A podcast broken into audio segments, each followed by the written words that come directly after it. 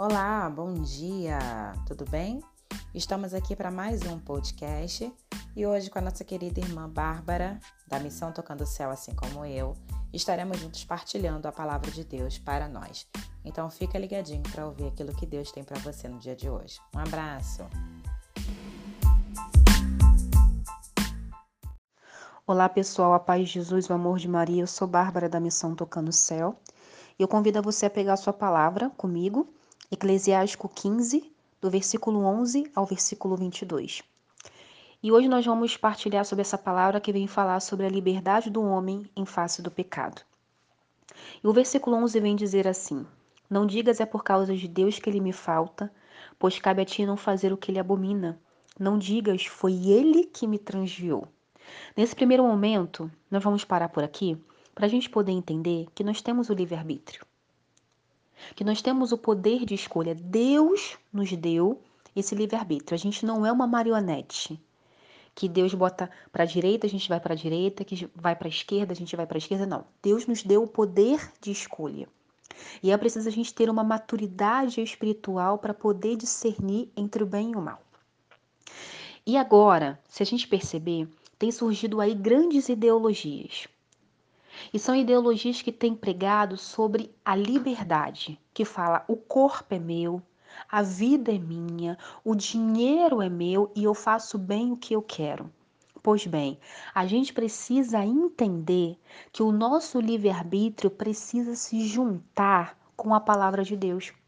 Porque quando a gente não enxerga e não encara dessa maneira, a gente acha o corpo é meu e eu posso fazer bem o que eu quero, mas a palavra vem dizer que o nosso corpo é templo do Espírito Santo, é propriedade de Deus, é território do Espírito Santo.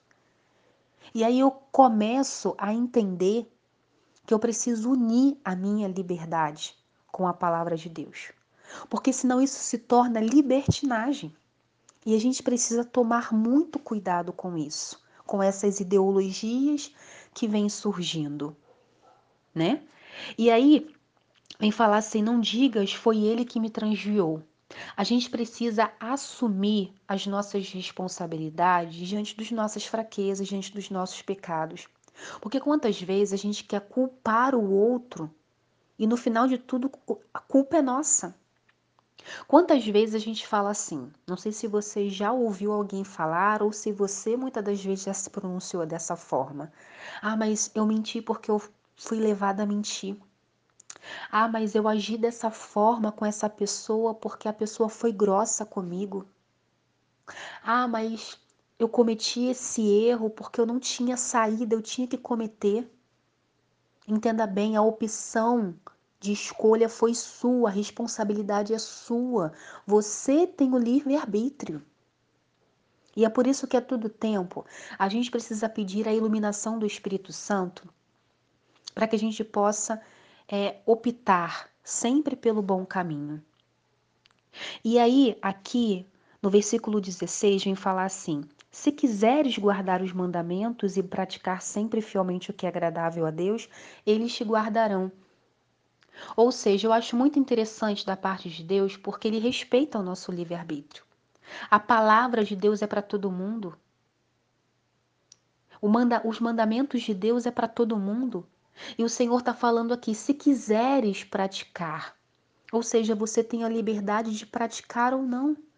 Mas nessa palavra existe uma promessa: se você praticar, se você for fiel, esses mandamentos te guardarão até o fim. Ou seja, se você plantar coisa boa, você vai colher coisa boa.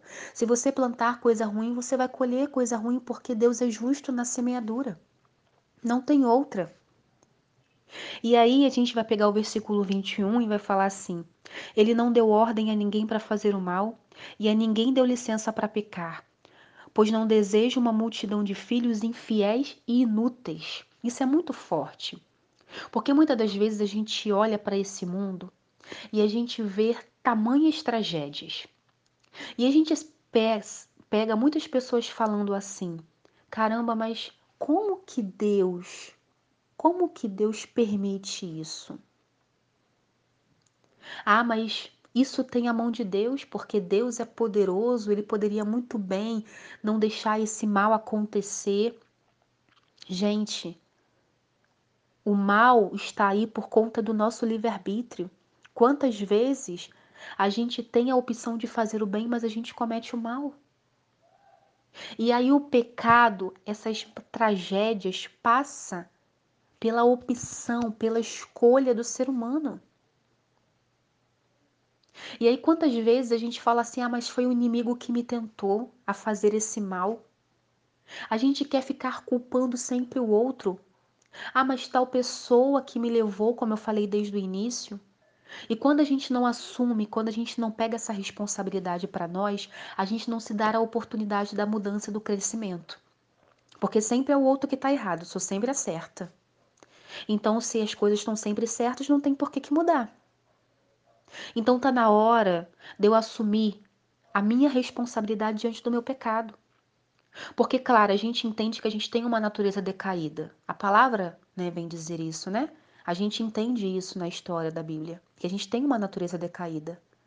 Porém, a gente não pode ficar mergulhado na nossa fraqueza, porque o inimigo justamente olha para a nossa fraqueza e usa dela, justamente para disseminar o mal.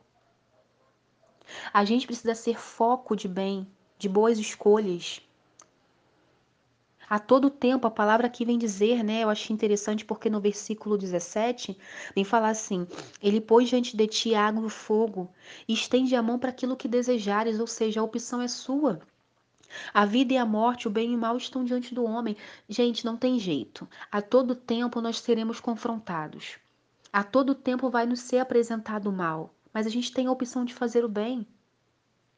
E é por isso que a gente volta a falar, a gente precisa da iluminação do Espírito Santo para poder realmente discernir. Porque nem tudo que reluz é ouro. Nem tudo que a gente acha que é certo é certo. E é por isso que a gente precisa todo o tempo estar mergulhado na palavra de Deus, porque a palavra de Deus ela é verdade para a gente. Então não queira confundir liberdade com libertinagem. Está na hora da gente começar a se responsabilizar e assumir as nossas fraquezas, porque, como diz São Paulo, quando eu reconheço a minha fraqueza, eu experimento da força de Deus, porque é quando eu sou fraco, aí que eu sou forte. Fica na paz de Deus e até breve, se Deus quiser.